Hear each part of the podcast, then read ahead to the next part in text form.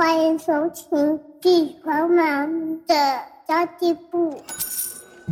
即便是忙碌的职业妈咪，一样能够打造出幸福的家。从育儿、财务知识到自我成长，我们都要样样精通。我是精算妈咪 Sandy Two，我会在这里透过自己自身经验的分享，以及访谈各个领域的专家达人，让你跟我一起打造属于我们自己的理想生活。大家好，我是陪你精算生活、创造理想人生的 CND Two。这两天每到下午两点钟，那个中央指挥中心陈时中部长开始在公布我们的疫情的状况的时候，大家有没有觉得特别的紧张？因为其实这两天都是破百人嘛，所以呢，大家的生活都多多少少会有一些改变跟异动。像我先生不好笑，他刚刚才接到公司的通知，开始 work from home，就是。在家里面工作，他想说：糟糕，我要在哪里做啊？我要在哪里可以工作？我就跟他说：啊，就是书房收一收，我们两个就一人一个角落喽。所以其实疫情改变了很多很多的生活，不知道这一波疫情有没有影响到你呢？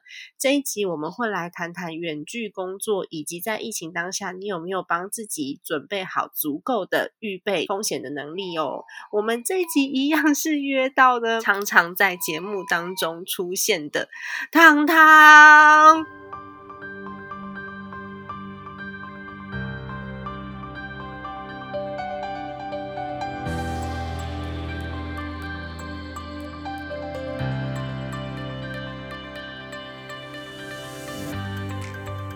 糖糖又来了啦！对呀，我只要想说又是我不知道要讲什么聊什么的时候，我就会打电话给糖糖说：“糖糖，这一集我们要说什么呢？”然后就开始两个人一起发想，然后就想到这个主题。这主题其实还蛮切合实际的，因为我先生真的是今天是星期天，就是五月十六号晚上九点四十二分，我们正在录这个明天的节目。我先生刚刚才接到，他九点半的时候才接到通知，说从明天开始在家上班。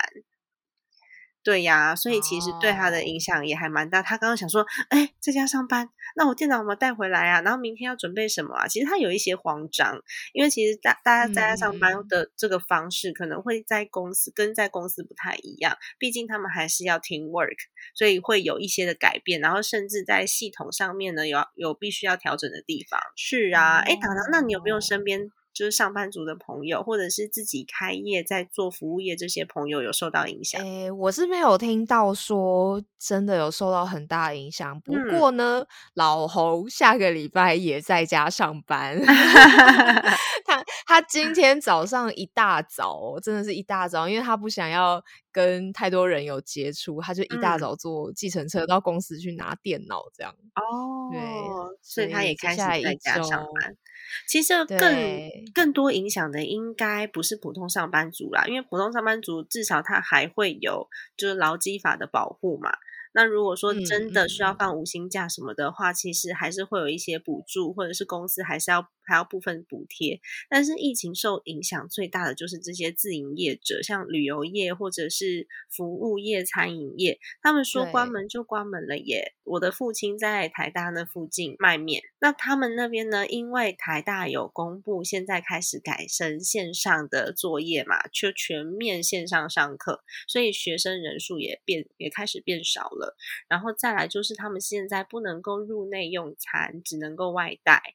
哇，对于这些现金流大的产业，它关它只要关门一天不做生意的影响都非常非常大，就是直接断炊。跟上班族不一样，上班族至少你公司必须要保留一定的薪资，然后必须要符合劳基法，然后如果他之前你的话，还会有之前费。或者是如果他真的不幸倒闭，我们还会有电厂劳工局的电厂基金。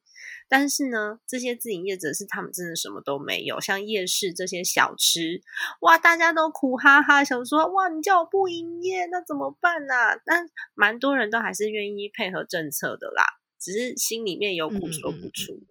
对啊，没错，所以你身边比较少这种案例。对啊，我就因为我就是一个。就上班族的代表这样，也很幸运，很幸运。对啊，然后我身边有很多的朋友都是女性创业家嘛，就是女性创业家支持协会里面蛮多的妈妈们都是因为自行创业的关系，所以他们都当下就决定让小孩子全部都回家，就不上课了。我觉得这部分也是自由业者，就是我们自己在家里面工作的人比较比较自主的地方啦。我小孩回到家里面，说实在的，也很难工作，真的。他一天可以喊图可以在讲，我的天哪，他一天可以喊两百次妈妈。我现在只要听到妈妈，我就整个神经都快要炸裂了。我相信有很多妈妈都是这样的感觉。她其实之前都还可以自己玩二三十分钟，其实现在也是可以啦。她自己可以玩上二三十分钟，然后就我就可以好好的做这件事情。但是你要知道，那里大概就是三十分钟而已。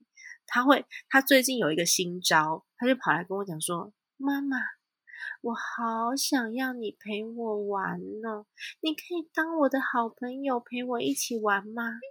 我想说：“哇塞！”这招也太狠，很 会耶！对，太会了啦！比他生气还要让我，还要让我觉得天哪，我不行，我一定要陪着你。因为他之前有的时候他会生气，他说：“哼，我生气了，我不要跟你玩了，我不喜欢妈 妈了。”我说：“好啊，那你去旁边站着，你生完气之后，我们再来好好沟通。”但他现在用这一招，我是真的。没有无力招架，你妈妈一定都无法的，我懂。对呀，所以其实在家上班之后，或者是在疫情当下受影响，最重要的就是我们现在手上到底有没有足够的现金去去支应自己到疫情结束或是疫情趋缓为止。哎。嗯，对，好难。你记得我那个，我们之前好像有一次，不好是直播还是在录某一集吧，好像也是在讲紧急预备金。对，我现在可以很骄傲了，很多紧急预备金很多。对，我记 得你那时候说你准备了二十四个月，我想说哈，你准备二十四个月，你的闲置基金的那个部位也太多了吧？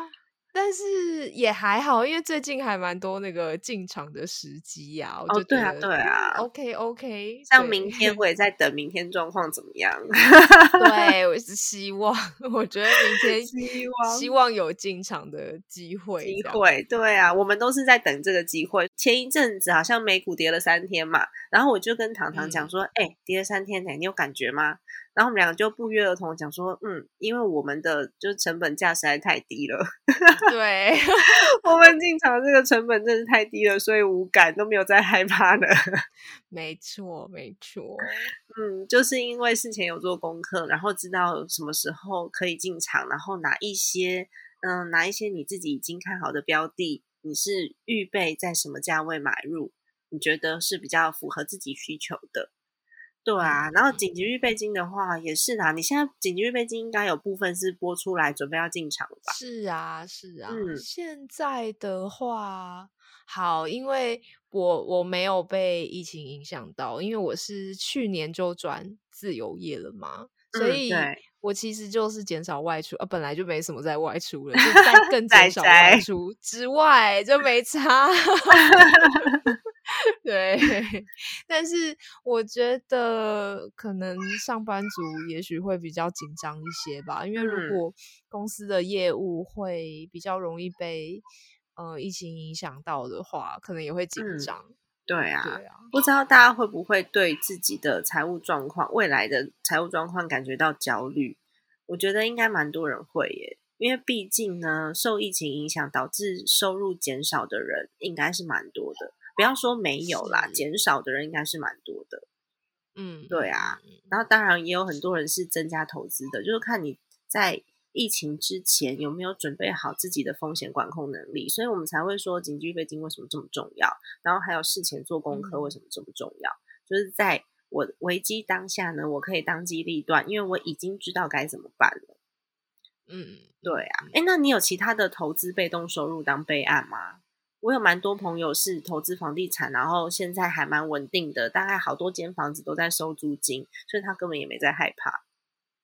我的都还不够哎，就都还很很小很小，所以我最近就有在想说，嗯，是不是某些它是可以产生稳定收益的，是不是要再把它加大一点？但是我还没有想出一个结论。嗯。哎，你的状况跟我蛮像的，因为我那时候跟那个 Laura，就是好错现在在跟我合作幸福妈咪财务长这个专案的那个财务顾问罗拉，嗯，我在跟他讨论的时候呢，他就有跟我讲说，哎，我的投资，我的投资标的这些其实选的都算是蛮好、蛮稳固的，但唯一一个缺点就是我没有那种会即刻有现金流流入的投资商品，就我所有的东西都是放长期投资。嗯，所以我没有这种可以滚现金流的商品。然后我现在也是开始在检视这自己这个部分，我觉得蛮值得调整的。因为毕竟我们现在也不是那种多年轻的年轻人，还是要准备一下，可能呃二十年后、三十年后就会需要用到这些钱，所以还是把这个呃可以每个月流动的现金流呢，也用投资工具把它补齐。嗯，对呀，所以其实我觉得这也蛮重要的。那如果说你自己的工作本身在家工作就不是什么问题的话，像糖糖，你都说你超前部署啊，你要解释一下你 超前部署的状况，就是你其实已经在家工作好一阵子了，在疫情之前嘛，对不对？对对对。可是我觉得我超前部署可能还要。算在是更久之前，因为是我本身性质的关系啦。因为我是做数位行销的嘛，那其实数位行销有蛮多的接案机会的。嗯，没错，只是只是看你有没有那个，比如说有没有朋友帮你介绍，或者是你愿不愿意自己去先去开发一些客源这样子。嗯，那其实我大概两两三年前吧。就跟你录的某一集也有讲到，那时候就已经一边一边上班，然后下班之后继续做接案的事情了。对，所以我觉得我超前部署应该是从那个时候 开始算起。对，哦，那也蛮不错的呀。因为有些人是一瞬间转转到在家里面工作，甚至失业了。失业是最糟糕的情况。如果你转在家里工作，或许我们只需要。适应这个工作的变动性，因为其实在家里面工作，你说自由嘛，也蛮自由的啦。但是呢，你千万不要以为在家里面时间就会更多。有很多人以为，哎，远距工作之后，反正我就不需要通勤啦，每天至少可以省去来回这样子半个小时到一个小时以上的时间。你没有计算到你自己在家里面会消耗到这些多余的时间，比如说。呃，有太多的干扰啊！家人时不时就走过来说：“哎，要不要吃冰淇淋啊？哎，要不要喝茶？或者是说，哎，你去那个，你去那个把厨房清一清，这都是时间呢。他有很多干扰，对啊，就去洗碗啊什么对的。然后像我的 话，就是小朋友会动不动跑过来要找你玩，妈妈，你可以当我的好朋友吗？然后工作其实就会被打断。然后还有人是因为家里面实在是太舒服了，想说，哎，躺个两分钟应该没有关系吧？不小心就多躺了几分钟，就一直就废了，就一整天就废了。这样。而且我觉得还有一个蛮严重的问题，像我之前虽然我也是在家里面工作，可是我很喜欢去咖啡厅，是因为那个空间，它就是家的空间跟工作的空间结合在一起的时候，你的心情会比较难转换。对对对对，我觉得这是一开始大家都要克服的问题。对，因为你一下子会很不习惯呐，原本家里就是让你耍废跟休息的地方，你看到那张沙发就想耍废，对你突然要在这个这个地方开始认真上班。诶，通常啦，大部分的人一下都会转不过来。嗯，但是我呢，我家根本没有沙发，我家 就是一个工作狂的家，就是很大的工作桌，没错。对，所以你你是没有这样子的困扰。所以我自己的话，我还是会想要转换一个心情，其实就是一个就是转换空间而已。对呀，因为我家里面就真的都是玩具。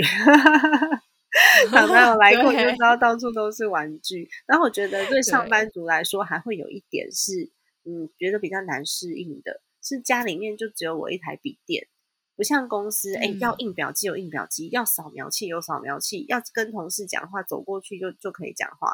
可是，在公在公司可以，在家里没有，在家里面就是自己的一个小角落，然后就塞在那边。做起事来就会觉得，哎，怎么这个也没有啊？怎么那也没有？我要印一下东西，还要去 Seven Eleven。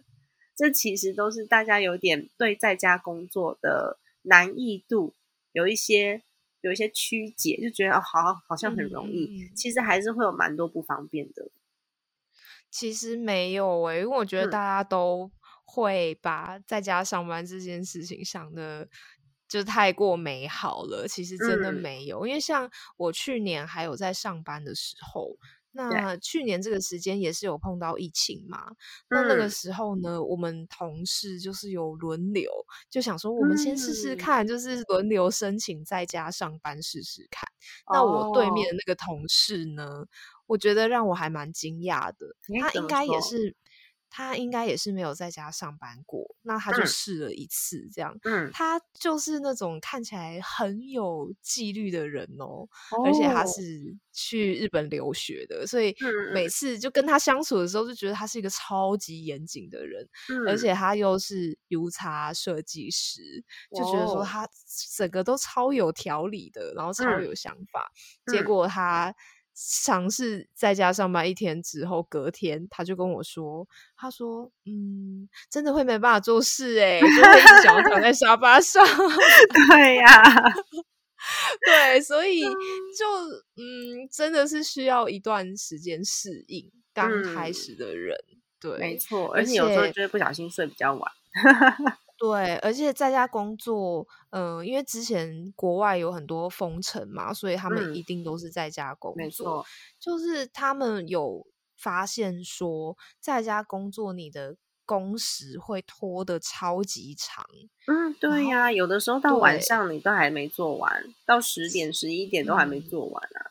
就这有好几种原因啦，一个是你在家里就真的可能东摸西摸，然后事情就做不完。然后第二个原因是，我觉得比较。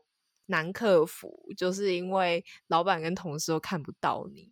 然后，如果你是在对你，如果是在比较竞争大一点的公司的话，嗯，你就会很害怕，就就会觉得说，哦，我我不能让别人觉得我在偷懒，然后就狂做、狂做、狂做这样。哦，反而进度超前。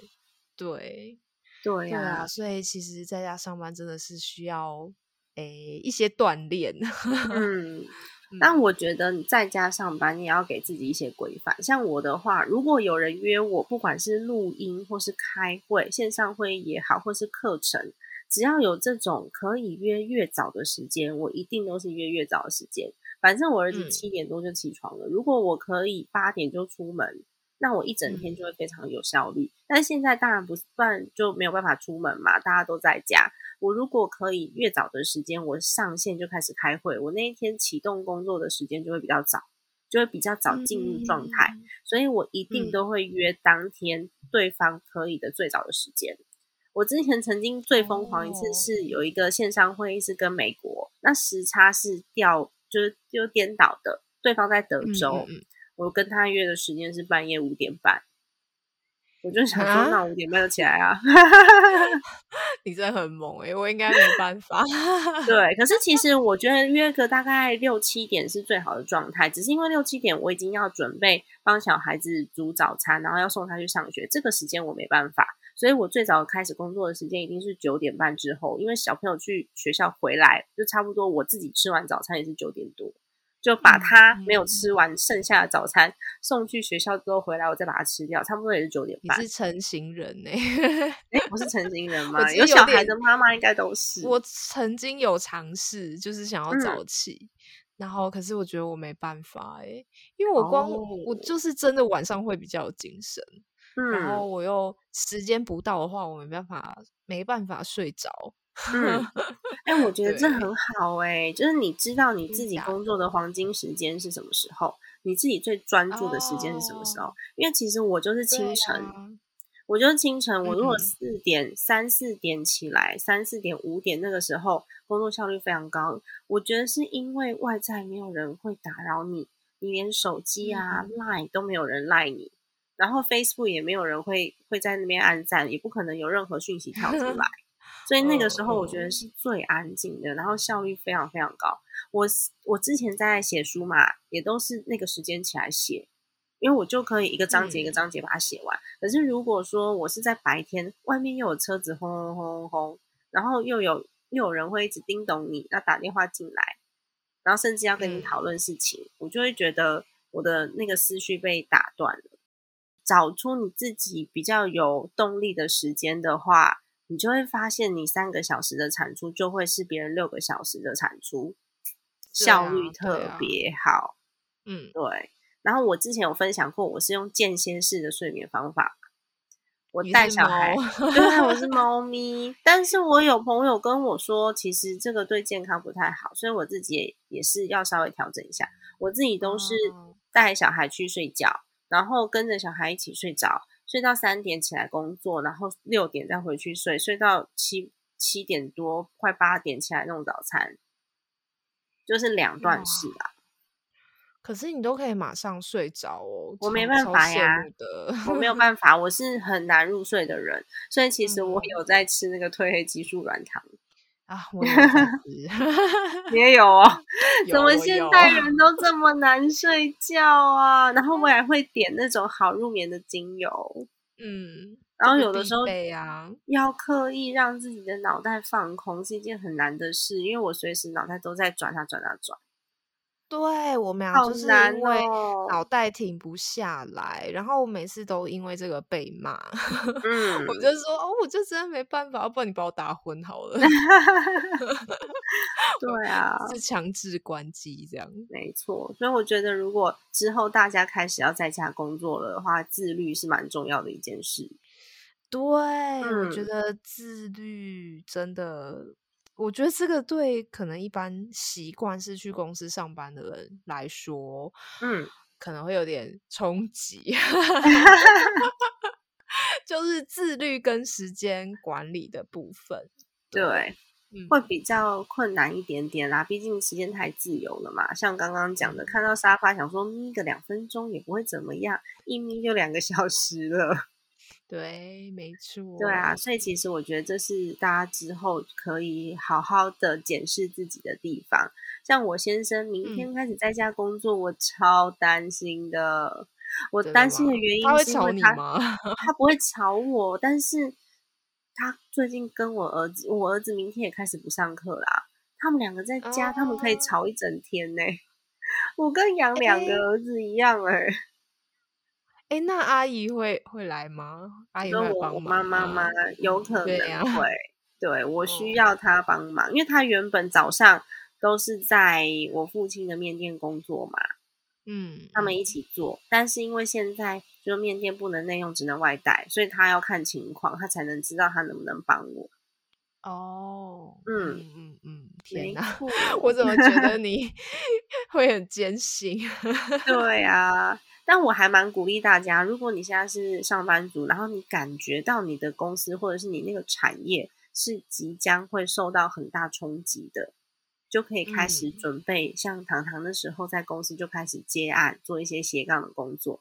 那我们也是啊，我们也是开始在部署自己未来的收入。不然我其实最近我们两个取消了一堂课，我还赔了一点钱。对，我们今天才刚讨论完。对啊，你看场地费还是付了，就是要因为时间快到了，你付了也不好意思给人家退嘛。然后还有一些手续费啊、规费，因为嗯，台北市跟新北市这边虽然建议大家可以自主在家管理，但是没有强制，所以只要没有强制的话，就不能够强制我们的合作厂商退费。所以其实就赔了一些钱啦，但我还是觉得这样是好的。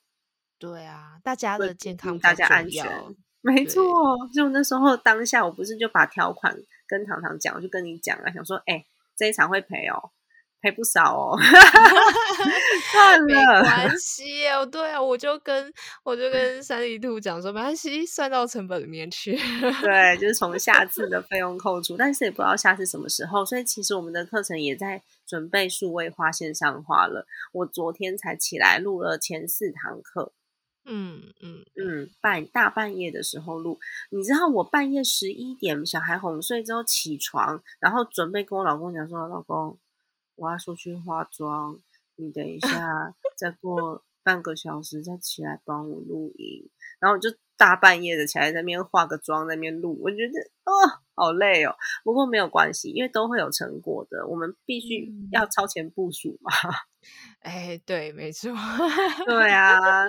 然后最近也是跟朋友在讨论，因为我其实身边认识蛮多做贸易的，或是自己做工厂的，生产很多有的没有的东西。所以像大家在做的这些防疫用品，然后还有生活生活用品。甚至大家最近买不到的干面，哎，我都认识制造商，我就问，我就问大家说，那如果有需要的话，我们是不是可以批一点货来？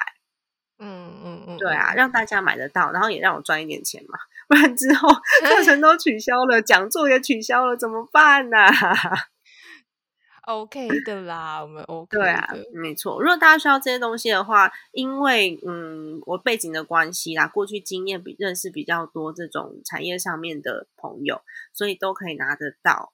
甚至就是大家在超市已经买不到的东西，然后我这边都还拿得到，不管是口罩啊、干面啊、灭菌水呀，然后就是巴拉巴拉之类的，都可以拿得到。所以我自己没有很担心物资的问题。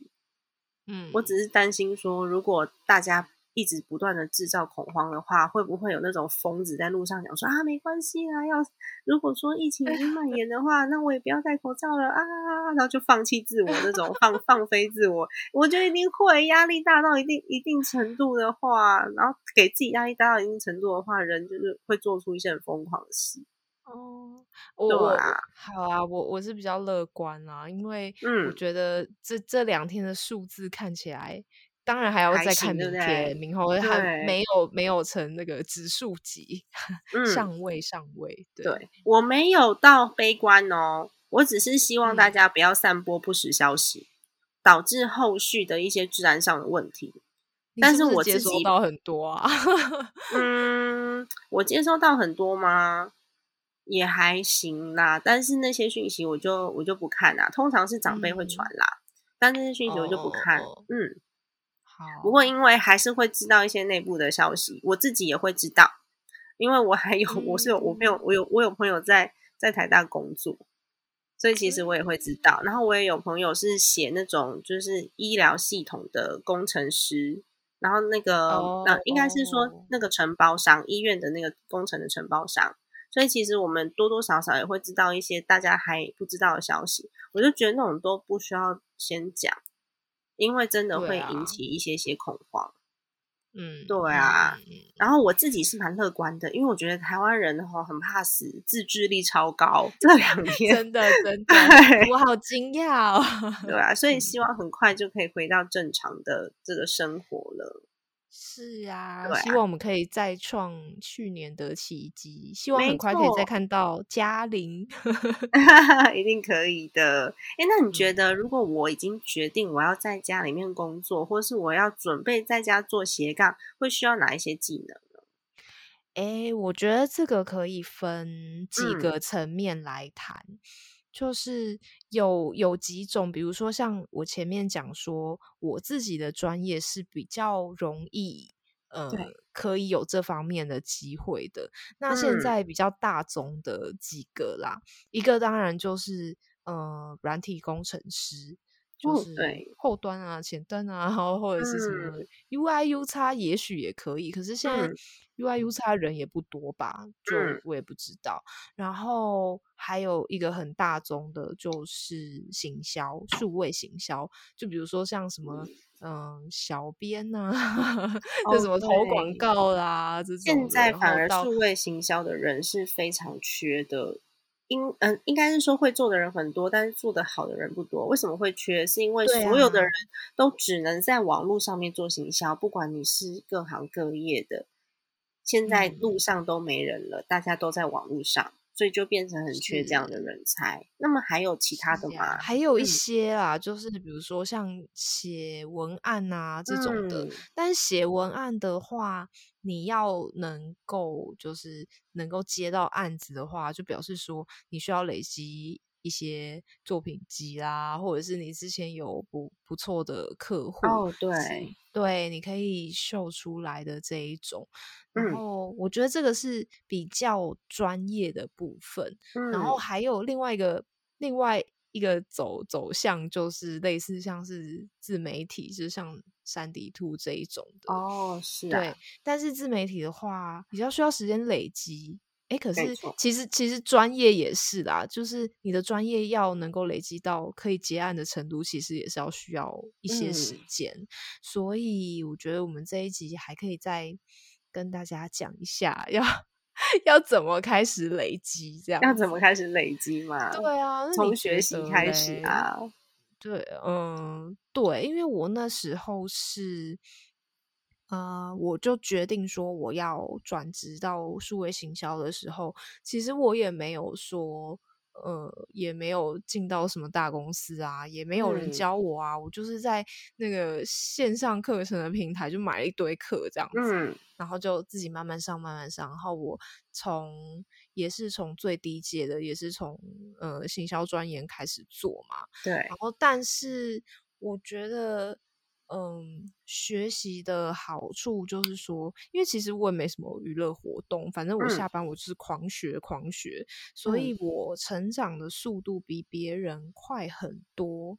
因为我哦发现大部分的人啊，都会期待一件事情是，诶，公司应该要教我啊，或者是你有没有发现有那种，呃，比方说原本不是他的工作，然后突然交办他了，他会哦，不有有蛮多这种状况，或是部门合并。对啊，对，然后我其实那时候我跟别人比较不一样的心态是，嗯、比如说我之前有段时间是待在乙方，就整合行销嗯公司这一种的。那其实我本来是 PM 啊，然后可是我就很想要赶快尽快把数位行销技技能全部都学会。那刚好那时候有一个投广告的，他离职了。嗯然后我就自己去争取说我要接他的工作，嗯就是我又我又还是是 PM，但是我要去接他的这个工作，这样子。嗯，做中学其实是最好的耶。你在应征一间公司的时候，有的时候主管在面试，他会问你说：“你觉得你自己为什么有资格可以进入这间公司？”那有蛮嗯多人会会回答说：“哎，因为我非常的有学习力，我很愿意在这间公司里面来学习。”那其实不瞒大家说，如果你是一个社会新鲜人的话，你讲这句话没有太大的问题。但是假嗯设你已经是有经验的三十岁以上、四十岁，千万不要再跟对方公司说你会来学习。对因为难道是他付钱请你来学习 对吗？对对，千万不要 再讲这件事情了，这是主管绝对不想要听到的。因为我们这个年纪进到公司，我就是来贡献的，嗯，我没有要付学费给这个年纪的人，或者是甚至是主管，主管更不需要学习，主管要的是指导。嗯，那我们要学习的就只有融入公司的文化，就这样而已。但我们在技能上面呢，千万不要说自己是来学习的。嗯嗯，这是一个蛮大的重点。我最近才在帮我一个高中的好朋友改他的履历表，因为我以前其实是念 human resource 的嘛，那他的履历表写的非常非常的巨细靡遗，然后写很长很长，就后来四张 A4 纸被我改到剩下半张。四张太长了吧？应该没有没有耐心看完，没有耐心看完。我那时候我就跟他讲说，你因为你应征的这个职位已经算是中高阶了，那当然嗯我我相信你过去有非常多的经验是可以符合这个职务的。我们就只要把这个经验如何帮助到公司，如何符合这个职务，把它写出来就好了。其他拉里拉杂的东西，通通都不要写了。那人格特质嗯提两行就好了，不要写一面。你居然可以写到一面，也太厉害了。就是嗯他很热情的一个人，所以他希望把他所知全部都写进去。但是你要知道，主管是没有时间看那些文件的，所以我们在扫文件呢，没重点的就先丢掉了。哦，所以一定是前几行重点就要出来了，没有重点的就先放旁边了。尤其是履历表这件事情，如果你进来每次你都要跟我沟通很久，你才讲得到重点，我光沟通成本就已经够高了，我会先把它放旁边。嗯嗯，嗯对啊，所以大家在应征工作或者是之后要转职的时候，可以注意一下这一点。我以前在美国念人资，我们的商务写作课有一堂课就是在教这个。那一堂课是他会，他每次考试他都会给你呃一张 A4 到两张 A4 纸的一个文章，一整篇的文章，你只能把它浓缩成五行。哇哦，五行哦，然后超哈扣的。对，那你如果五行之内写不出来，文章越长分数越低。嗯嗯，我们以前商务写作这样子哎。哦，哎，这这很酷哎。对啊，对啊，所以可以跟大家就是稍微聊一聊，说，哎，主管为什么会想要看到这些东西？因为他真的时间就是金钱，这是跟大家额外提到的啦。因为毕竟有可能在疫情之后，蛮多人会遇到转职的，例如旅游业。就肯定肯定得转职嘛。然后我最近还有遇到朋友的朋友，那不是我直接认识的人，就是开旅行社的，而且是之前跑日本线非常有名的 Top 前几前几名，就是卖那种日本豪华团的旅行社，现在改做零售业了。哇哦，他的客户就是之前那些日本豪华团的。妈妈姐姐们，嗯，对，哎，我觉得他这样子这个转型算是蛮聪明的耶。对呀，对呀，因为前几天不是在我们那个社团也有看到，嗯，就是我们的马来西亚的版主，因为马来西亚的疫情也是持续很久了嘛，那对，我们他他就有说到他有朋友是。嗯，就是想说啊，遇到疫情了，那就先休息，先看看。结果没想到疫情持续了那么久，所以他可能最后钱也不够用了，然后工作也不知在何方。对啊，这就是回到我们刚刚第一开始讲的，你的紧急预备金到底准备的够不够？然后再来是我有没有备案？如果你紧急预备金准备的不够的话，请你现在开始有一个备案，至少是主动收入的备案。是呀，是呀，因为现在开始累积被动收入速度有点太慢了。对，因为我那时候呢，会尝试在上班时间之外开始接案的时候，我其实也是。也是类似像是这个想法啦，嗯，因为我们之前不是聊过吗？我之前几乎都是在新创公司，那有时候就觉得说，哎，公司怎么有点不稳，然后风险很 高，可是又又太喜欢新创了，然后就觉得说，啊，不行不行，要要那个狡兔有三窟这样子，没错。对对啊，我觉得现在是一个趋势诶，因为以前大部分人都是一份工作就做到退休，尤其是大公司或者是一些公职的职公职人员的职务，一份工作就做到退休了。但是现在其实真的很难，你看，即便你在华航工作，或是你在长隆工作，去年搞不好就已经失业了。那是一个一个产业的下滑，并不是那一间公司的问题，所以是全球的。全球疫情，然后再加上这个产业刚好是受到影响最高峰的人，对这一群人，所以如果我们在这个时候呢，你可以帮自己准备多渠道的收入。所谓多渠道的收入，就是你的收入来源不只是一个。这个概念其实也应用在公司哦。有些公司啊会想说，哎，我接到一个大客户，哎，哦耶，大客户，结果我百分之七十以上的营业额都来自同一个客户，万一他砍你的单，我的营业额直接掉百分之七十。所以这件事情是在公司做风险管控的时候不能够发生的，就是一个客户养一间公司。嗯嗯嗯嗯，这是在风控上面不能发生的。我们有一些代工厂不也是这样吗？就觉得说啊，接到苹果的大单了，我这是吃喝不愁了。结果，对啊，他还有别人可以选择。他不是找你的话。就会有非常大危险。我们自己的工作也是，所以如果百分之九十通通都是来自于你自己现在工作的工资的话，你可以好好去想一想。毕竟之前可以是因为产业很稳定，现在为什么这么多的斜杠会出现？是因为现在没有一个产业是稳定的。然后再来就是呢，我们变动性太大了，尤其是科技产业。其实我国哎，我大学的时候才有我自己的第一只手机哎。然后我小时候小学的时候，不知道大家知不知道，不是三点五磁片哦，是三点五磁片之前有一个大的那个开机片。你知道那个东西有啦有啦，我应该是有看过。对，就 是比较大片的那个，要塞进去，然后你要打一你要打一串扣才能开机。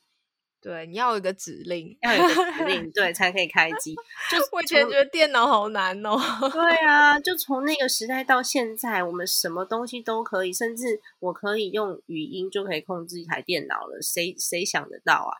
所以其实现在的变动性真的非常大，几个月就变一次，几个月就变一次，所以我们没有办法用一样收入就过一辈子。嗯嗯，是的，是的，没错。所以现在开始准备，然后你可以把主动收入你可以做的类型，被动收入你可以做的类型，通通先把它列出来。其实有的时候，我有朋友跟我讲说，他觉得我做的事情太多太杂了，有点贪心。但是呢，如果你实实际上去了解我做的事情的话呢，我都是跟不同的产业的人合作，然后我都跟大家说没关系，我就抽二十三十、二十三十，我都是小股，我全部都是小股。所以我就是跟这些有技术的人合作他们的项目，嗯，我觉得这种方法也还蛮好的啦，就比较嗯不会让自己胆战心惊的说，哎，我要是没有工作了，我就全部的收入都没了。是呀，是呀，嗯是呀，这就是我的备案。所以我们都分享自己的超前部署的方法给大家。对啊，那其实诶还有蛮多的工作是可以在家做的，例如说现在剪辑师啊，现在这么多人做线上课程、podcast 的剪对辑啊，这种也是可以啊。这个就是因为我们刚刚讲到说有两个方向嘛，一个是嗯。比较专业的，然后另外一个是自媒体。对然后现在做自媒体的人很多嘛，所以他嗯。们都会需要你知道片呃对对剪辑师，对，然后或者是什么一些企企划嘛，就是他们可能会需要自己的小团队啦，那嗯。就不知道说呃合作的方式是怎么样，嗯，有可能是可以在家工作这样子。对啊，对啊，这个有一点，嗯，这个有一点类似吼，那个有一个概念，就是说，当大家都在掏金，你就去旁边卖铲子，这样子，真的 你你就稳稳赚，然后他们呢不一定这样。哦，对呀、你就把自己的技能变现嘛，然后花一点时间，因为我觉得这也是值得的啦。是啊，是啊。现在有很多这种这种，嗯，应该说是技术型的人员，或是像这种助理啊，我们都是三五个自媒体人，然后请一个，对，然后你就只需要做一件事，你就剪影片，你就不要帮那三个五个人剪，就一天到晚剪，他们会给你固定的 case 这样子。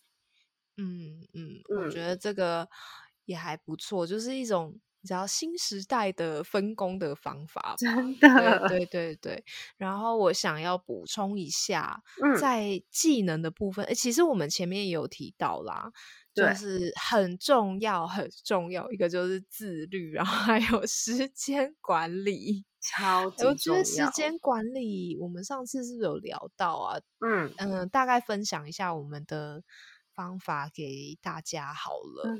那像你，你雷你是怎么做？因为你的项目应该是超级多的吧？你是怎哦么对啊管理的？我现在嘛，呃，我嗯现在的话，基本上我就是管控进度，然后如果大家有需要我帮忙的地方的话，会需要大家主动的提出我需要帮忙什么，嗯然后我、嗯我尽量都是把主轴抓在自媒体的部分，然后还有我自己的、我自己就是核心技能的部分，因为我的课程，然后还有精算妈咪的精算妈咪的走向，其他东西都是配合他的。哦像幸福妈咪财务长，嗯其实他的这个整个计划主控的人是罗拉，但是我在他的计划写完之后，他会跟我讨论，然后他跟我讨论是不是我这边要加什么内容进去，或是哪一个部分呢？我觉得不妥的，我们再来做调整。然后后续，比如说他之前有跟我讲说，哎，他觉得不用收费，我跟他说，我跟他讲绝对不行，因为我嗯知道赚钱不是你的目的，你想要培养一群妈咪财务长，跟着我们一起成长，跟我跟我们一起工作嘛。然后后续就会有更多的嗯客户进来做服务，这是他要赚的。但是在前嗯端，如果我们这些培训通通都不收钱的话，我们真的会培训一群人，到最后他们只是来上课，然后也也也可能是爱上不上的，是因为啊，因为没有付钱，所以我就会跟他讨论说，我觉得这样子不行。然后后续我们到底要用呃直播的形式、讲座的形式、软性的、硬性的，还是课程要怎么调整，这个我们会讨论。可是实际下去做的还是 Laura，因为他才是那部分的专业。嗯，然后我现在还有跟我另外一个朋友，呃，卖贸易公司的朋友，也在帮我找一些属于精算妈咪风格，就是我喜欢的一些小东西，可以提升生活的质量的，或是可以朝你的理想的生活画面去去迈进的这些小东西，可能会让你看的心情很开心，或是很舒压这些小东西。那其实我没有贸易的背景啊。嗯嗯，所以我什么我我什么时候要进货，要要清关还是要怎么样？其实我大约知道是怎么回事，因为我之前其实，在呃贸易公司工作过，但是那间公司他自己有工厂在中国大陆、台湾台湾的公司，然后加拿大的老板，但是贸易那一端不是我处理的，有其他同事，所以其实我不懂。然后再来是我这个朋友呢，他做了十几年的，算是数位产品。的行销，所以他对通路也是比较熟悉的。那这个也是我比较不熟的，我就交给他，我都会跟他说没关系。你处理完之后需要帮忙，或是需要讨论策略，或是需要讨论产品的时候，你再跟我讲，他就会回来跟我说。对，那现在唯一一个没有人可以帮我的就是我的课程，其实我还在摸索当中。我觉得如果之后课程推出，那。嗯，有不尽完美的地方，大家都可以提出建议，然后我们就来做改善。我觉得这个是我可以做到的，因为我们不是都在讨论那个网络课程吗？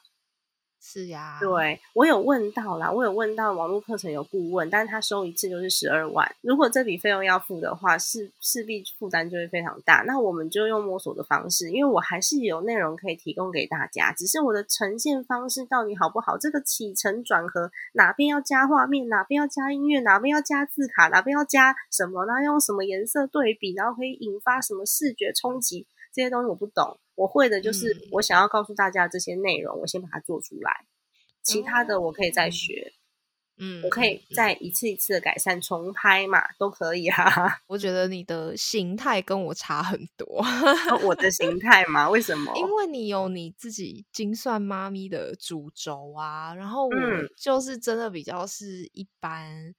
那种接案的形式啦，所以我自己有一个地方还在适应的是，因为我可能接了三四个案子，然后这都是不同产业的，然后我有时候就会觉得说，妈呀，我要精神分裂了。对啊，就是跟在公司上班很不一样嘛。就你在公司上班，你只要做好自己公司的产品就好了。对，那你现在接了三四个，就是等于你要同时有三四个产业的行销的脑袋这样。是啊，不过我现在还有一件事情很忙，其实糖糖也知道，就是我接了一个顾问案，三个餐饮品牌跟一个茶饮的品牌。对，对，就回到我的老本行。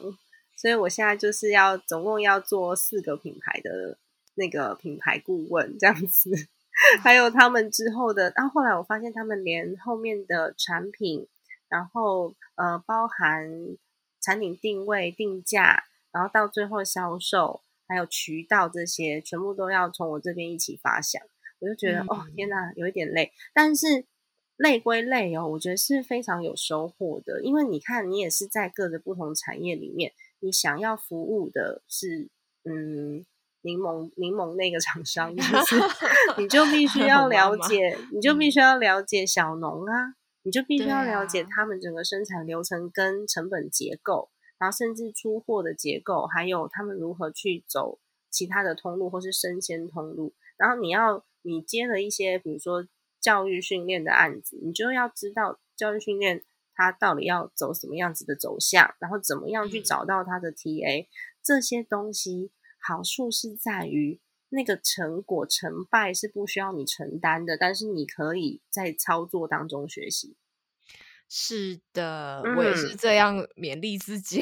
对啊，但是像我自己的话，是我失败了，就是我自己要承担呢。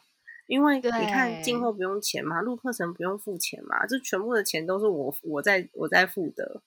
然后我都是从就是顾问案那边的收入拨一点钱来 来做我的精算妈咪。是呀，是。嗯，因为其实做自由品牌最容易有收入的就是叶配文嘛，叶配对对啊，但我叶配做的很少，大家也知道，是还是啊偶尔会有不错的，就还是可以啦。但是我真的是不太想要就直接靠叶配，所以我希望有我自己的商品。那有自己的商品，其实就跟一间公司是一样的，前期的资本就是要投入，没有别的路。嗯，现在应该也都是数位的需求比较大啦。没错，对啊，因为有些是他可能需要他的行销的需要那些图啊，什么嗯 IG 啊、粉丝嗯团啊，然后什么，他可能会就是一次包的这一种，或者是他有一个大的 campaign，他会找你这样。对，总之呢，就是因为数位化的时代来临了，所以蛮多公司都可以接受远距工作，尤其是呃国外其实蛮早就开始了。那台湾的话是去年 COVID-19 的的的影响之下，然后才开始有很多公司接受你远距工作。然后我嗯综合一下今天的小结论好了，其实远距工作呢，就是地点很自由嘛，我们就觉得呃时间可以自己控管。然后又少掉通勤的时间呐、然后我自己可以控制，我自己可以控制我的工作时数，那我提早完成，我就提早下班了。然后或许嗯你可以更弹性的有自己的生活，这样子。嗯不过呢，就是需要非常大的自律跟时间管理的技能。是的，是的，对，然后。如果你有同事要跟你 team work，你就要很相信你的同事。其实我跟糖糖一开始我们在沟通的时候也没有那么顺畅，是因为有的时候我们的讯息会有时间差，哦，对啊，对，会有时间差。就是我决定了一件事情，然后已经开始执行了，可能两天之后我才告诉糖糖。那其实就是两天的 gap、那你如果在中间执行，比如说你帮我 IG 上线的，然后就有跟我新的方向是不一样的，就会有这样子的一个状况发生，所以要更及时的沟通，嗯，沟通的及时性，我觉得还蛮重要的。不要在那边敲敲敲同事，然后你都不回，所以变成那种数位工具都很重要。然后还有一个很重要的东西就是 网络 网络要够好，不然你那个对线上会议的时候你会很痛苦，没错，线上会议的时候很痛苦啊，就一直 lag 啊，或者是我们在在录录制课程或者什么的时候，你的设备如果不好的话，这也蛮麻烦的。对啊，网络跟跟那个插座 都非常重要。然后刚刚有讲到啊，就把自己的家里面把它规划成公司比较分明一点，就是你在工作的时候不要受到私人的这些嗯状态的影响。例如我在嗯工作的时候，我就是把我自己关到那个小空间，那个小空间里面只工作。例如说衣橱里面没有啦，衣橱太很很热，就你布置一个小空间，让他觉得，哎，我就是习惯在那里工作。工作区跟休息区要分开来，这样子。嗯，对，然后找到属于你自己产能最高的时间，哦，对，这很重要。